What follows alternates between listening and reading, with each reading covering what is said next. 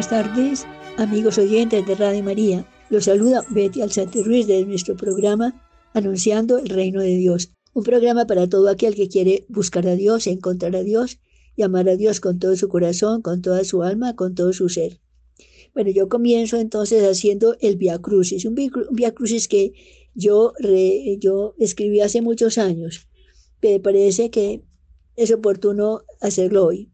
Dice así la oración. Señor Jesús, después de haber seguido paso a paso tu pasión, me confunde tu silencio, tu amor y tu humildad. El amor a los hombres, la obediencia rendida a la voluntad del Padre y el desprendimiento de lo que más quieres en la vida, tu Madre Santísima.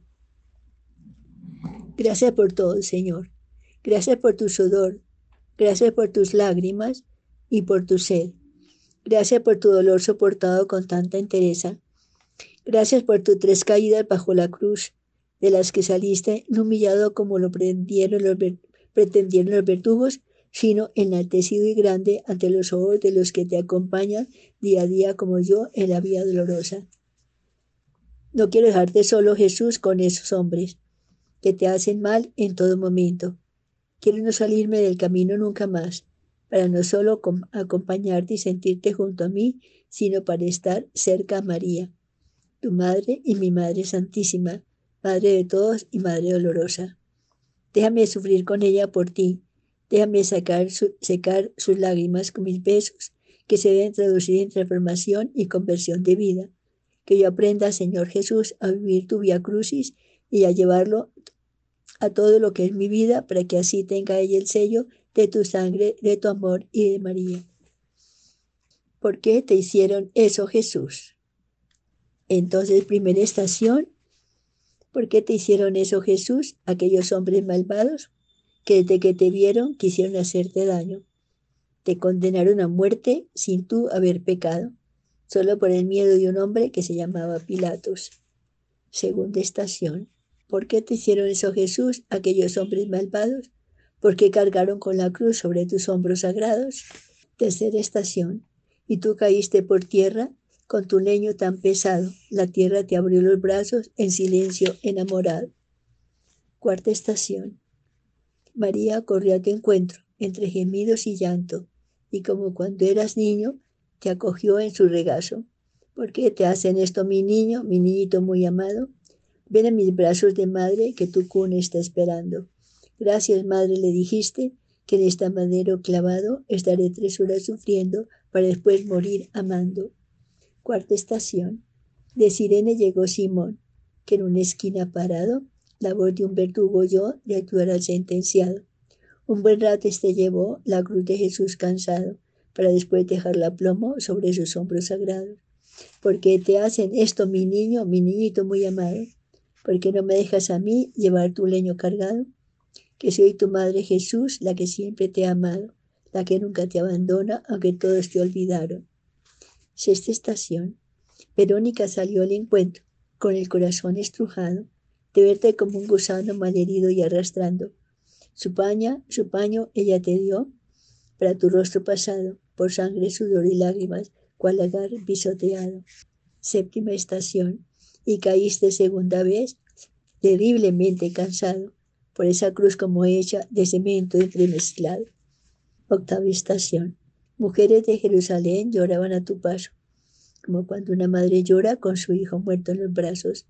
No lloréis por mí, dijiste llorar por vuestros hijos amados, que vendrán días terribles de luto, angustia y llanto. Novena estación. Y no pudiste más, Jesús, con ese leño pesado. Tus piernas no respondieron a tu obedecer callado, y caíste tercera vez, como cordero humillado, que llevan al matadero con prisa para acabarlo. Décima estación. Te arrastraron enseguida aquellos hombres malvados, quedándote la túnica que jugaron de los dados. porque te hacen esto, mi niño, mi niñito adorado, que yo siempre te cubrí cual túnica entre mis brazos? Décima primera estación. Enseguida te tiraron sobre la cruz que esperando tenía tres surcos ya hechos donde entrarían tres clavos. De acero macizo eran estos, que con martillo clavaron tu cuerpo que estremecido gemía agonizando. Entre gritos y blasfemias tu cuerpo santo clavaron, tu muerte en cruz vencido, la historia tú has cambiado. A nosotros pecadores, mil veces infieles e ingratos, Señor, que no se queda, y no sé qué decirte a ti, majestad clavado. Décima segunda estación. Al pie de la cruz María, vencida dolor y llanto, contigo ella moría aquel Viernes Santo. El soldado tomó la lanza que atravesó tu costado. Saliendo sangre y agua, los sacramentos brotaron. Tu muerte, adorado Jesús, es un grito en el espacio, llamando a morir contigo en la cruz clavado y amando. Décima tercera estación. Y trabajaron después, con un blanco y fino paño, depositándote en los brazos de María ahogada en llanto. Y como cuando era niño, ella te arrulló en sus brazos, besando una a una tus llagas, cual nana de amargo canto. ¿Por qué te hicieron esto, mi niño, mi niñito adorado? ¿Por qué destrozaron tu cuerpo? ¿Por qué tu vida acabaron? Que soy tu madre, hijito mío, mi vida, mi cielo, mi encanto. Que el tenerte entre mis brazos es caricia, es dolor, es misterio, es dulce, es agrio. Santo sabor de madre que adora a su hijo muy amado, ahora muerto entre sus brazos como lirio deshojado. Que no hay dolor igual a este, que como espada me han clavado, que no hay muerte como la tuya, hijo mío, hijo tierno, hijo amado. Décima cuarta estación. Cielos y tierras se arrodillan ante ti, Jesús clavado. Por los siglos de los siglos, tú morirás por el pecado.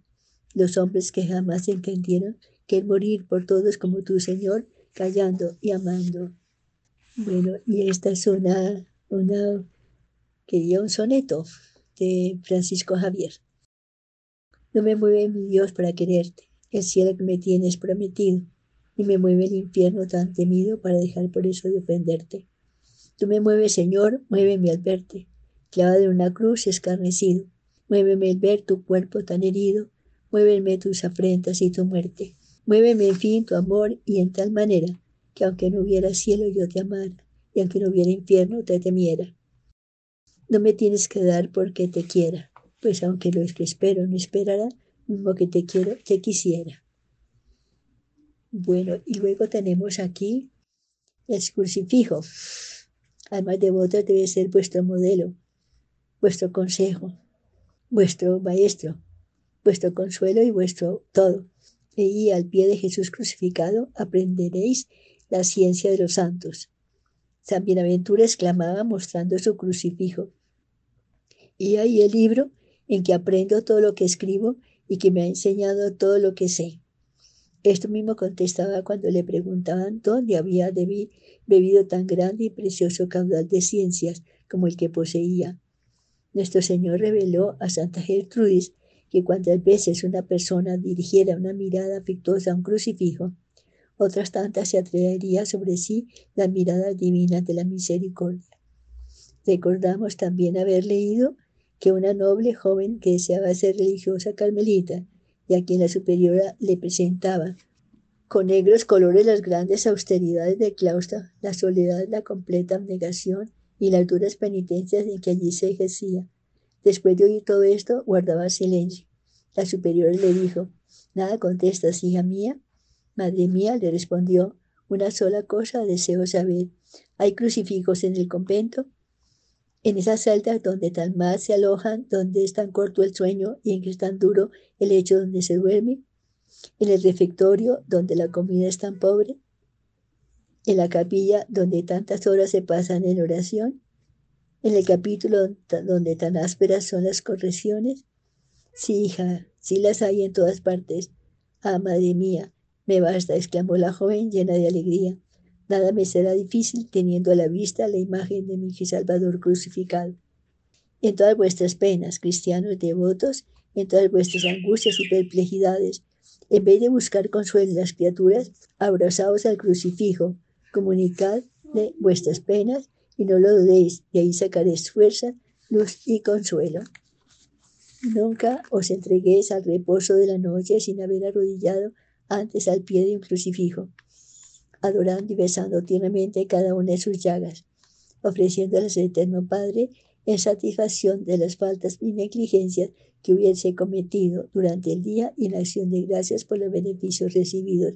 Cuando os sintáis desolados en la oración y no os podéis concentraros como desearías, Poneos al pie del crucifijo, contemplando a vuestro adorable Redentor, desnudo, llagado, coronado de espinas, crucificado y exhalando su último suspiro por nuestro amor. Por más áridos que estéis, yo os aseguro que haciendo la oración de esta manera, siempre encontraréis vuestras nuevas consideraciones y afectos y por lo tanto haréis, haréis provechosísimamente oración. Elegid frecuentemente como materia de vuestra meditación la pasión de nuestro Señor Jesucristo. Dedicad cada día a un misterio. El lunes, el lunes, por ejemplo, meditad el prendimiento de Jesús en el huerto. El martes, la flagelación. El miércoles, la coronación de espinas. Y así sucesivamente. Decía Cristo a Santa Matilde, cuántas veces el hombre meditando mi pasión suspira de amor, otras tantas suaviza mis llagas mis sagradas llagas, como si las tocase con un suavísima flor. Al mismo tiempo, con aquellos suspiros se introduce en su alma una saeta de amor divino. A más de esto le dijo Cristo, te hago saber que si alguno movido por devoción, por mi pasión sagrada, derramare lágrimas de compasión, yo recibiré ese obsequio de tal modo como si él hubiera padecido tormentos por mí. En otra ocasión dijo nuestro Señor a la misma santa, yo te doy toda la amargura de mi pasión para que tú me la devuelvas y la ofrezcas como cosa propia tuya. Y si alguno lo hace así, ofreciéndome mi pasión, yo se la devuelva con doble ganancia. Sea pues el pensamiento de la dolorosa pasión de nuestro Señor como el alimento de vuestras almas, como vuestro pan cotidiano. Según sentencia de San Agustín, nada puede sernos más saludable y provechoso como pensar y considerar cada día lo que padeció por nosotros nuestro amabilísimo Redentor. Y San Bernardo dice que nada hay más eficaz para curar las llagas de nuestra conciencia y purificar y perfeccionar nuestra alma que la frecuente y continua meditación de las llagas de Cristo, su muerte y su pasión. Santa Matilde preguntó a nuestro Señor cuál había sido su mayor dolor en la pasión, a lo que respondió el Señor, que el haberle tendido tan cruelmente en la cruz, que todos sus miembros y huesos se los podían contar. Si alguno me le dijo, me diera gracias por aquel dolor que entonces padecí, me hará tal obsequio como si hubiese ungido mis llagas con suave bálsamo. Asimismo, si alguno me diere gracias por la sed que padecí, lo aceptaré como si me, hubiera, me hubiese dado de beber. Finalmente, si me diera gracias por haberme dejado clavar en la cruz, se lo estimaré como si me hubiese sacado de ella. Bueno, ¿qué más podemos decir? Oh Jesús, una oración muy linda también. Oh Jesús, ahora vuestro último suspiro. Recibid el mío y en la incertidumbre en que me hallo, de tener libre el espíritu cuando salga de este mundo, os ofrezco desde ahora mi agonía y todos los dolores de mi muerte. Como vos sois mi Padre y mi Salvador, entrego mi alma en vuestras manos. Deseo que el último momento de mi vida se asemeje al vuestro y el último latido de mi corazón sea un acto de amor puro. Oh Jesús, hace que vuestro sagrado corazón, traspasado por mi amor, sea el primer refugio de mi alma cuando salga de este cuerpo y que en este abismo de infinita misericordia se sumerjan para siempre todos mis pecados. Dios mío, con todo corazón acepto el género de muerte que os glorifique más y os hago el sacrificio de mi vida uniéndolo al de Jesús. Amén. Otra oración también muy linda a nuestro Señor de la Cruz. Oh Santísima Cruz, oh inocente y piadoso Cordero, oh pena grave y cruel, oh pobreza de Cristo, mi Redentor, oh llagas muy estimadas, oh corazón traspasado, oh sangre de Cristo derramada, oh muerte de Cristo tan amarga, oh divinidad de Cristo digna de ser reverenciada, amparadme, Señor, ahora y en la hora de mi muerte, para alcanzar la vida eterna. Amén.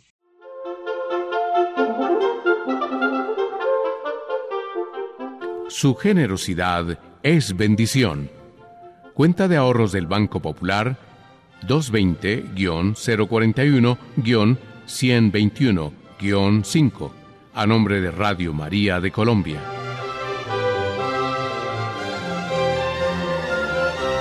Bueno, seguimos entonces hablando de esta de, la cruz.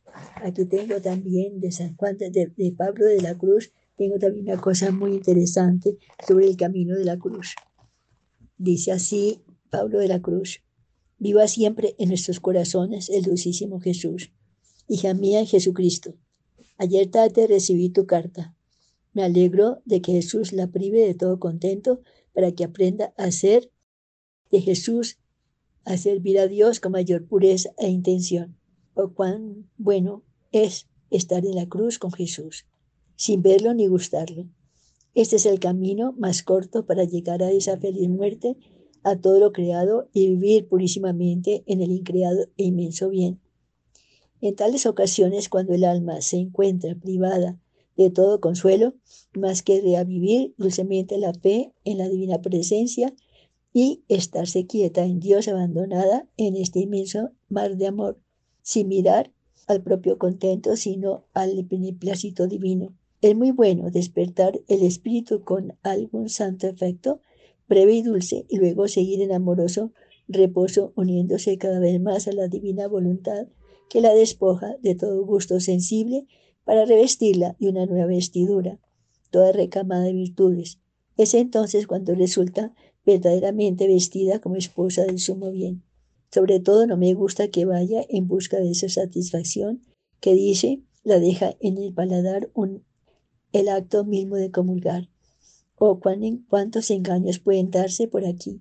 El gusto de Jesús sacramentado no se siente con la boca material o corporal, sino con el paladar de la fe y del amor.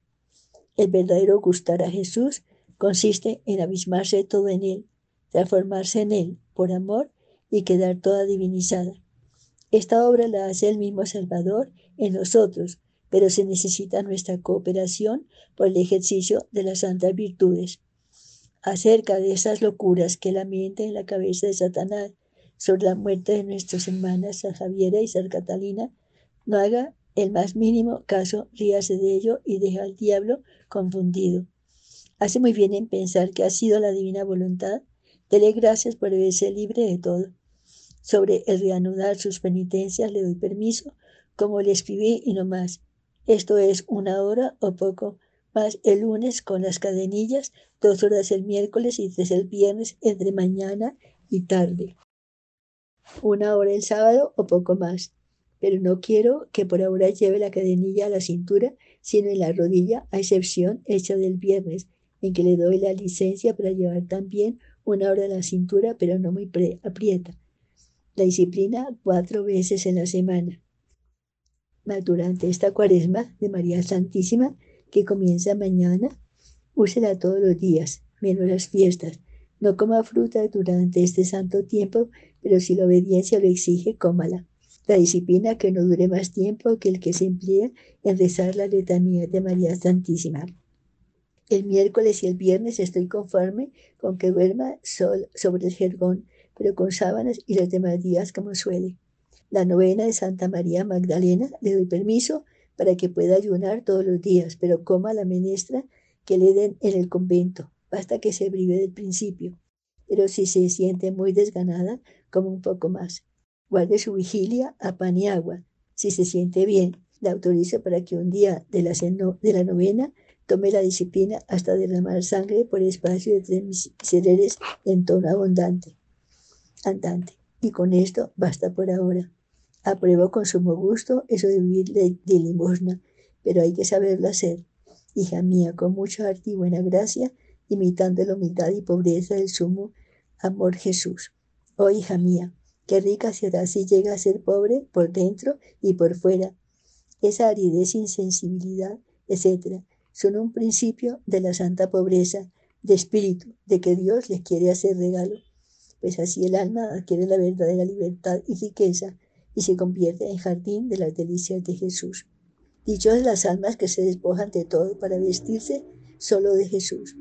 O bienaventuradas las almas que se ven llagadas con las penas de Jesús y las ponen en el interior de su alma, aspirando su olor con amorosa y dolorosa memoria. Ánimo, que llegaremos con la ayuda divina. Practique esta santa pobreza. Le doy mil bendiciones para cuando se quede sin el principio y se vaya a mendigar por amor de Dios las obras de sus hermanas, considerándose indigna de comer delante de las esposas de Jesús. Vaya, hija mía, vaya con los ojos bajos, el rostro modesto, lo mismo que iba Jesús cuando recibía limosna. No dude que sabrá vencer el respeto humano y Dios le dará la victoria. Pida, pida permiso a la madre abadesa para comer, por lo menos los viernes en las vigilias más solemnes, lo que le den de limosna a la puerta del repertorio, o bien en una esquina del mismo, como suelen hacer los pobres que comen en la puerta de las casas donde les hacen la caridad. Oh, cuánto amo esta santa pobreza de Jesús. Sean también de limosna los zapatos, etc.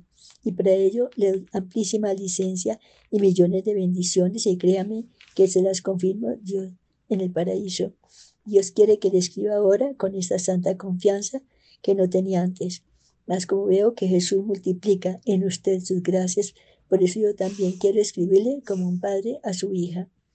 Le escribiré pues como padre espiritual, según que usted misma me tiene dicho a pesar de que yo lo he rehusado, pero no quiero ir más en contra del divino querer. Me alegro de que se haya mostrado impasible en la muerte de su hermana. Dios proveerá para su señor cuñado, usted encomiéndelo a Dios. Si Dios dispone que vaya por ahí, cosa que ahora no veo posible, ya me dará el cuadernito, etc. Acerca de la cadenilla, es mejor que la tenga usted. Mas si por devoción quiere hacer uso de ella, un ratito alguna otra puede consentirlo, pero la decencia quiere que se lave un poco antes máxima si está manchada de sudor. Lo dejo a su santa libertad. Puede ser que Dios quiera reformar un poco este monasterio, pero no lo sé, aunque más me inclino, así que al no, ahora que no se lo diga a nadie. No dejaré de encomendar al sumo bien la enferma de que me habla, dígale que guarde cama y que esté en ella como sobre la cruz de Jesús que esté contenta sin desear la salud. Por lo menos que no muestre esa ansiedad, tome las medicinas y viva abandonada, en Dios, dichosa ella. Dígale que permanezca retirada en el corazón purísimo de Jesús, donde hallará consuelo y que no tenga apego ni a la vida ni a la juventud, que no piense en eso, sino que se ofrezca en sacrificio de Lucasto a Dios. Amén. Pero esta es una cosa muy linda que escogí de Vivencias de Cristo Paciente de San Pablo de la Cruz.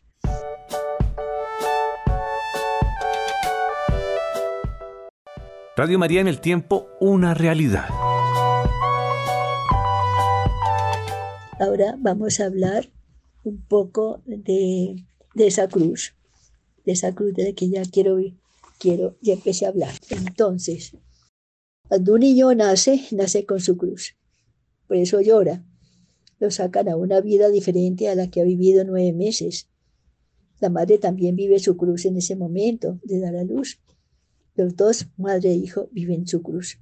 Una cruz que no va a desaparecer porque no es el discípulo más que su maestro. Si Jesús cargó la cruz por mí, yo debo cargar la cruz por él. Esa cruz no va a desaparecer nunca. Esa cruz es la que nos va a llevar al cielo. Esa cruz es la señal del cristiano. Y por eso debemos comenzar el día haciéndonos la señal de la cruz en la frente, en la boca y en el pecho. Así santificamos nuestros pensamientos, palabras y obras de cada día. La cruz santifica. La cruz es señal de, de, seguir a Cristo. La cruz fortalece no solo el alma, sino también el cuerpo. Esto podemos probarlo cuando tenemos dolor de cabeza, nos bendecimos y desaparece el dolor. Cuando entramos a una casa, a una tienda, a una peluquería, a un taxi, bendigamos el lugar disimuladamente con la mano sin que se note. Y si no se puede con la mano, lo podemos hacer con la mente. Incluso cuando hablamos con una persona, podemos bendecirla mentalmente, diciendo, yo te bendigo en nombre del Padre, del Hijo y del Espíritu Santo. Por eso la madre debe bendecir mucho a su esposo y a sus hijos. Yo recomiendo hacerlo por la mañana cuando salen para el colegio o para la universidad, para el trabajo, y por la noche antes de acostarse. Que el hijo está lejos, no importa. Bendiga a su hijo, que la bendición llega donde el hijo esté. Bendiga su casa con alguna frecuencia, y si esa bendición la hace con un crucifijo, mucho mejor. Así se purifica el hogar y eso se nota. Se nota mucho. Cuando hay tensión en la familia, cuando se pelean padre e hijos, los hermanos entre sí, bendiga, bendiga mucho y verán que esa tensión desaparece. Una mamá no debe irse a dormir sin bendecir a sus hijos. Repito, la mamá, una mamá no debe irse a dormir sin bendecir a sus hijos. Las comidas hay que bendecirlas. Nunca nos sentamos a la mesa sin bendecir los alimentos que vamos a consumir y esta costumbre de enseñársele a los niños desde pequeños. Bendecir el día. Que bella costumbre para el que la vive. Cristo, Señor, por este día que me regalas. Gracias. Gracias, Señor. Bendecir el sol, bendecir la lluvia, porque todo es regalo de Dios a todos los hombres. Pues yo creo que muy pocos son los que bendicen y dan gloria al Señor por los regalos de la creación.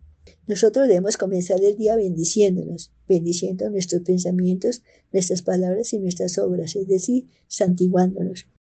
El día es muy distinto para aquellos que comienzan bendiciendo todo, a los que no se acuerdan que todo lo que tienen se lo ha dado Dios y todo lo que son también viene de Dios, su inteligencia, su voluntad, su amor y todo lo que ama. Por lo que hemos dicho hasta aquí, la bendición es parte esencial de toda criatura. Bienaventurados los que viven esta bendición.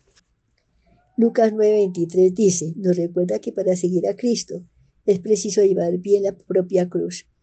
El Señor dice, si alguno quiere venir en pos de mí, lleguese a sí mismo, tome su cruz y sígame. El Señor no se dirige a unos cuantos, él, se dirigía a todos los hombres. Esas palabras de Jesús conservan hoy el más pleno valor, porque no está Jesús en nuestra vida si no hay cruz. Es condición sine qua non. Monseñor José Orlandis, en su libro Ocho Bienaventuranzas, dice, un cristianismo de que se pretendiera, arrancar la cruz de la mortificación voluntaria y la penitencia, sobre pretexto de que esas prácticas son residuos oscurantistas, medievalismos impropio de una época humanista, ese cristianismo desvirtuado no sería tan solo de nombre, ni conservaría la doctrina del Evangelio, ni serviría para ir en pos de Cristo. Uno de los síntomas más claros de la tibieza y alejamiento en, en un alma es precisamente cuando vemos que ha abandonado la pequeña cruz, el sacrificio y la penitencia en cosas pequeñas de la vida. Por otro lado, huir de la cruz es huir de la santidad. Si ya vives cruz, dale gracias a Dios por la oportunidad de estar cerca de Él, trabajando la santidad junto a Él, que es la mejor manera de hacerlo. Y no olvides que María está presente, muy presente, cuando llevamos cruz y vamos en pos de su Hijo Jesucristo.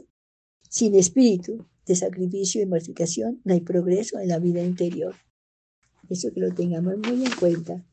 Dice San Juan de la Cruz, que si hay algo que, que llega a un alto estado en la unión con Dios, se ve a que muchos no quieren sujetarse a un mayor desconsuelo y mortificación, y escribe el mismo santo, si quieres llegar a poseer a Cristo, no lo busques sin la cruz. La mortificación está muy relacionada con la alegría, es que la santidad se fundamenta en ella. Alegría de buscar a Cristo, alegría de encontrarlo, alegría de amarlo y mucha alegría de sentirse amada por Él. Hay una frase que lo dice todo, nulla die sine cruce, no hay un día sin cruz. En el libro Es Cristo que pasa, leemos, el camino de nuestra santificación pasa cotidianamente por la cruz. No es desgraciado ese camino, porque Cristo mismo nos ayuda y con él no cabe la tristeza. Y Leticia no la di sine cruce. Me gusta repetir con el alma traspasada de alegría, porque no hay día sin cruz. A veces encontramos la cruz en una gran dificultad, o en una enfermedad grave y dolorosa, en un fracaso económico, cuando somos víctimas de envidias, cuando un ser querido. No olvidemos que en esas circunstancias también está Jesús presente, ayudándonos, animándonos y sirviéndonos de apoyo. Él se hace presente de mil maneras, mejor dicho, está presente siempre, y por eso, y esto lo he dicho muchas veces, queremos elevar nuestro corazón a Dios un minuto dentro del trabajo, o el hacer diario para dar gracias, gracias Señor por todo lo que me das. Otra ejaculatoria también que le recomiendo, omnia in bonum, todo para bien. Repita esa ejaculatoria que hace mucho bien. Todo para bien, omnia in bonum. La cruz aparece sin buscarla. Muchas veces es la lluvia o es el ardiente sol. El automóvil que no enciende o que se apaga en la vía más congestionada de todas. Nula día sin cruce, no hay día sin cruz. Por eso comencemos el día saludándolo, que así han hecho los santos. Hemos de recibir esas contrariedades diarias con ánimo grande y positivo, ofreciéndolas al Señor con espíritu de reparación, sin quejarnos, pues las quejas pueden convertirse en rechazo de la cruz. Estas pequeñas mortificaciones que llegan de un momento a otro sin esperarlas pueden ayudarnos magníficamente, si las recibimos bien, a crear un espíritu de penitencia tan necesario en la vida del cristiano. Nos ayudan a crecer en las virtudes de paciencia, de caridad, de fraternidad, de compasión y disculpa, es decir, nos ayuda a crecer en santidad. Si rechazamos la cruz, ¿qué pensará el Señor? ¿Qué dirá el Señor cuando somos insensatos y actuamos así? A este le doy todo, tiene todo, no le hace falta nada, y cuando le hago sentir un poco la cruz, la rechaza. Dios mío, ¿qué dirá el Señor? Reaccionemos, pensemos bien, pensemos en el más allá, actuemos distinto. No recibir nunca la cruz de mala gana. No actuemos como los paganos, los sin fe, los que están alejados de Dios, que están alejados también de la cruz. Si recibimos mal las pequeñas cruces de cada día, entonces podrá señalarnos el cielo de rebeldes, de impacientes, de malagradecidos. Si recibimos bien los favores que Dios nos, nos prodiga cada día, hemos de recibir también de igual manera las pequeñas cruces de cada día. La jaculatoria entonces es esta. ¿Lo quiere Señor? Yo también lo quiero. Repito, esa jaculatoria es muy linda también. ¿Lo quiere Señor? Yo también lo quiero. Muchos hombres que se llaman cristianos pierden la alegría al final de la jornada por todos los contratiempos que tuvo en el día. Pierden la alegría por el cansancio, el estrés que seguramente encontraron en el transporte, de ida y de venida del trabajo. Hemos de reaccionar diferente. Demos gracias a Dios por nuestro cansancio, por las pequeñas cruces que encontramos en nuestro camino. Bueno, la pequeña cruz o grande aceptada con amor produce paz y gozo en medio del dolor y está cargada de mérito para la vida eterna. Cuando no aceptamos la cruz y la rechazamos, el alma queda desilusionada y con una pequeña e interna rebeldía que sale enseguida al exterior en forma de desánimo y de tristeza, incluso algunas veces de mal humor. Cargar con la cruz es algo grande, muy grande. Quiere decir afrontar la vida con coraje, sin blandura ni vilezas. Quiere decir transformarnos en energía moral las dificultades que nunca faltarán en nuestra existencia. Quiere decir comprender el dolor humano y saber amar verdaderamente. Quienes van por la vida rehuyendo sistemáticamente el sacrificio no encontrarán a Dios, se alejarán de la felicidad y de la paz, rehuye de su propia santidad. Recordemos lo que el Señor nos dice en Lucas 9:23. Si alguno quiere venir en pos de mí, nieguese a sí mismo, tome su cruz cada día y sígame. Además de aceptar la cruz que sale a nuestro encuentro, muchas veces debemos buscar esas pequeñas mortificaciones que nos cuestan, pero que ayudan a la convivencia. Se trata, por ejemplo, de una pequeña sonrisa, del silencio ante la acusación injusta, la disculpa que se tiene a flor de labios, y para que alguien sin oportuno y mete la pata en todo, disculparlo también a él. Estas mortificaciones pequeñas buscadas por amor a Dios, nos ayudan para vencer la pereza, el egoísmo, que puede aflorar en cualquier momento, el desorden, la impuntualidad, la intensidad en el trabajo. Otras estarán orientadas a vivir mejor la caridad, en particular con las personas con quienes convivimos y trabajamos, facilitarles su trabajo, atenderlos amablemente, servirles en las pequeñas cosas de la vida diaria y mal volcar sobre ellos si no tuviéramos nuestro mal humor. Otras mortificaciones están orientadas a vencer la incomodidad, a guardar los sentidos internos y externos, a vencer la curiosidad, mortificaciones concretas en la comida, en el cuidado del arreglo personal, etc. No es preciso que sean cosas muy grandes, sino que se adquiera el hábito de hacerlas con constancia y por amor de Dios. Como la tendencia general de la naturaleza humana era de rehuir lo que suponga esfuerzo, debemos puntualizar mucho en esta materia para, que no, para no quedarnos solo en los buenos deseos. Por eso en ocasiones será muy útil incluso anotarlas para repasarlas durante el día y no dejar que se olviden. Recordemos también que las mortificaciones más gratas al Señor son aquellas que se relacionan con la caridad, con el apostolado y el cumplimiento de nuestro deber. Digámosle a Jesús que estamos dispuestos a seguirle cargando con la cruz hoy y todos los días. Bueno, yo creo que eso me parece que es una cosa muy interesante lo que estamos hablando de la cruz. Bueno, otra cosa, si hablamos de la cruz, entonces hablemos, eh, el diccionario de la lengua española dice que la cruz significa madero hincado en el suelo atravesado por otro madero. ese madero, la cruz en que murió Jesucristo. Son dos vigas que se cruzan. Esas dos vigas conforman la cruz. Una viga es vertical y la otra es horizontal. ¿Por qué hablamos hoy de la cruz? Porque es señal de cristiano católico. Porque en la cruz murió Jesucristo por todos nosotros. Porque la cruz es señal de victoria para el cristiano católico. Porque es un exorcismo.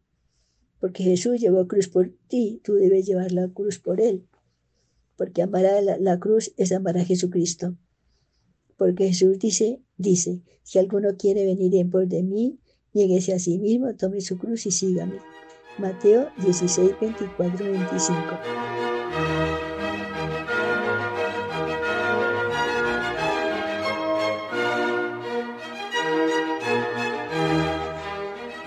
Estas siete razones son siete mundos, porque hablar de la cruz es hablar de algo fundamental en nuestra vida. No hay vida sin cruz. A veces la cruz aparece en niños recién nacidos. Yo pienso, sí, cuando escribí esto yo pensé en eso. Pensé en que hay niños en, en una incubadora llenos de cablecitos con luces potentes sobre sus cuerpecitos. Eso ya es cruz. Un padre me decía de su hija que su cabecita cabía en las manos. Se puede decir que esa niña o soy una alta ejecutiva de un banco en Miami.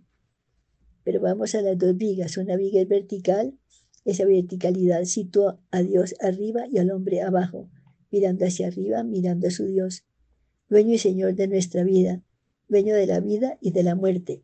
Quienes no buscan a Dios, el loco, el demente, aquel que cifra todo en sí mismo y no en Dios, Dios mío, qué locura, ese va impicada al fracaso y quiere decir fracasar y que quiere fracasar nadie. La viga vertical me da la posibilidad de mirar, hablar, escuchar y amar a Dios. El hombre se dirige a Dios, a su Señor, al mejor y más grande amigo, aquel que es fiel y nunca traiciona, aquel que nos ama como nadie nos ha amado y nos amará jamás. Esa verticalidad de nuestra vida comienza cuando nacemos y termina cuando morimos. Cuando tú te arrodillas enfrente de un sagrario, de un crucificado, está situado en esa verticalidad que comienza en ti y termina en Dios nuestro Señor. Dios debe ser lo primero, lo segundo y lo tercero. Él venimos y a Él nos dirigimos. Vamos a la viga horizontal. Esa viga es la del hombre por el hombre. Aquí en la tierra. No solo para pensar en nosotros mismos, sino para pensar en los demás, ayudar y proteger al prójimo. No podemos vivir indiferentes a la pobreza y a muchas otras miserias en que viven muchos hombres, familias y niños. Recemos para aliviar el hambre, la desnudez, la desnutrición de los niños, en fin, en fin, el sufrimiento de tantos hombres, mujeres, madres de familia y niños. No podemos pasar indiferentes en este mundo, sin dolernos la miseria de tantas familias con niños viviendo en la calle o debajo de un puente. Cuando se te acerca un niño a pedirte limosna, piensa, ese niño podría haber sido yo. Pensar en el sufrimiento de los demás es horizontalidad. Aliviar el sufrimiento de los demás es horizontalidad. La cruz atraviesa el mundo de norte a sur y de oriente a occidente. Decir esto es decir, el mundo se salva por esa cruz. No hay salvación sin cruz. Si seguimos al Señor, hay que tomar la cruz. Repito, si lo seguimos voluntariamente, debemos negarnos voluntariamente a nosotros mismos. Y no dejen libertad, no, presiona. Si alguno quiere venir en pos de mí, niegues a sí mismo. Esto significa renunciar a ser el centro de sí mismo. El único centro del verdadero discípulo solo puede ser Cristo. Ahí dirige todos tus pensamientos, tus, tus palabras, todas tus obras. La cruz nos acompañará siempre en cosas pequeñas. Veamos las cosas pequeñas. Se me ocurrió el cansancio, a veces agotador, el trabajo intenso, en el frío, casas heladas que tenemos aquí, ofrecerlas al Señor, el calor, la enfermedad, el dolor de cabeza o de muelas, tener que renunciar a un plan muy agradable que nos habíamos forjado para tener que hacer otra cosa que nos mandan. Es soportar personas inoportunas y desagradables. Una pequeña humillación que nos hacen. Un revés de fortuna, la traición, la infidelidad de una persona que amamos. La cruz, la que sea grande o pequeña, nos recuerda la muerte de Cristo en la cruz para redimirnos, para salvarnos. Esa cruz encierra el Antiguo Testamento y el Nuevo Testamento, encierra toda la vida de Cristo. Toda la creación está ahí en esa cruz de Cristo. Y esa cruz es lo que más vivimos y lo que menos sabemos. Nos bendecimos con rutina, nos bendecimos por moda, nos bendecimos sin saber lo que hacemos diariamente. Otra cosa, la señal de la cruz debe ser lo primero que hacemos al levantarnos y debe ser lo último que hacemos al acostarnos. Cuando bendecimos, santificamos lo que bendecimos, además porque la bendición se hace con el Padre, con el Hijo y con el Espíritu Santo. Debemos bendecirnos unos a otros en la casa, bendecir la comida, bendecir el día, bendecir la noche, bendecir el viaje que emprendemos. Al salir de la casa, bendecirnos. La mamá debe bendecir a sus hijos donde estén bendecir las casas, bendecir los carros. la bendición trae muchas gracias del cielo. Vamos a un corte musical para continuar con este tema tan importante que estamos trayendo en este programa.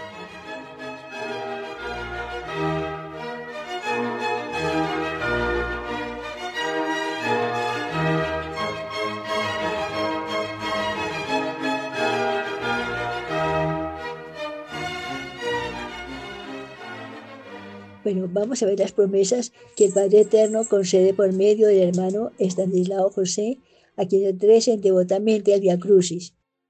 Primero, yo concederé todo cuanto se me pidiere con fe durante el Via Crucis. Dos, yo prometo la vida eterna a los que de vez en cuando se aplican a rezar el Via Crucis. Tres, durante la vida, yo les acompañaré en todo lugar y tendrá mi ayuda especial en la hora de la muerte. Cuatro, aunque tuvieran más pecados que las hojas de la hierba que crece en los campos y más que los granos de arena en el mar, todos serán borrados por medio de esta devoción, el Via Crucis. Esta devoción elimina la obligación de confesar los pecados mortales. 5. Los que acostumbran rezar el Via Crucis frecuentemente gozarán de una gloria extraordinaria en el cielo. 6. Después de la muerte de ciertos devotos llegados en el purgatorio, yo lo libraré de ese lugar de, expiación el primer martes o viernes después de morir. 7. Yo bendeciré a estas almas cada vez que rezan el Via Crucis, y mi bendición les acompañará en todas partes de la tierra. Después de la muerte gozarán de esta bendición en el cielo por toda la eternidad. 8. A la hora de la muerte no permitiré que sean sujetos de la tentación del demonio. Al espíritu maligno lo despojaré de todo poder sobre estas almas, Así podrán gozar más tranquilamente en mis brazos. 9. Si lo rezan con verdadero amor, serán altamente premiados. Es decir, convertiré a cada una de estas almas en copón viviente donde me complaceré en derramar mi gracia. 10. Fijaré la mirada de mis ojos sobre aquellas almas que rezan el Via Crucis con frecuencia y mis manos estarán siempre abiertas para protegerlas. 11. Así como yo fui clavado en la cruz, igualmente estaré siempre muy unido a los que me honran con el rezo frecuente del Via Crucis. 12. Los devotos del Via Crucis nunca se separarán de mí, porque yo les daré la gracia de jamás cometer un pecado mortal. 13. En la hora de la muerte yo les consolaré con mi presencia e iremos juntos al cielo. La muerte será dulce para todos los que me han honrado durante la vida con el rezo del Via Crucis. Y 14. Para estos devotos del Via Crucis, mi alma será un escudo de protección que siempre les prestaré el auxilio cuando recurran a mí. Bueno, hasta aquí mi programa de hoy. Recen ustedes por mí, que yo rezaré por ustedes.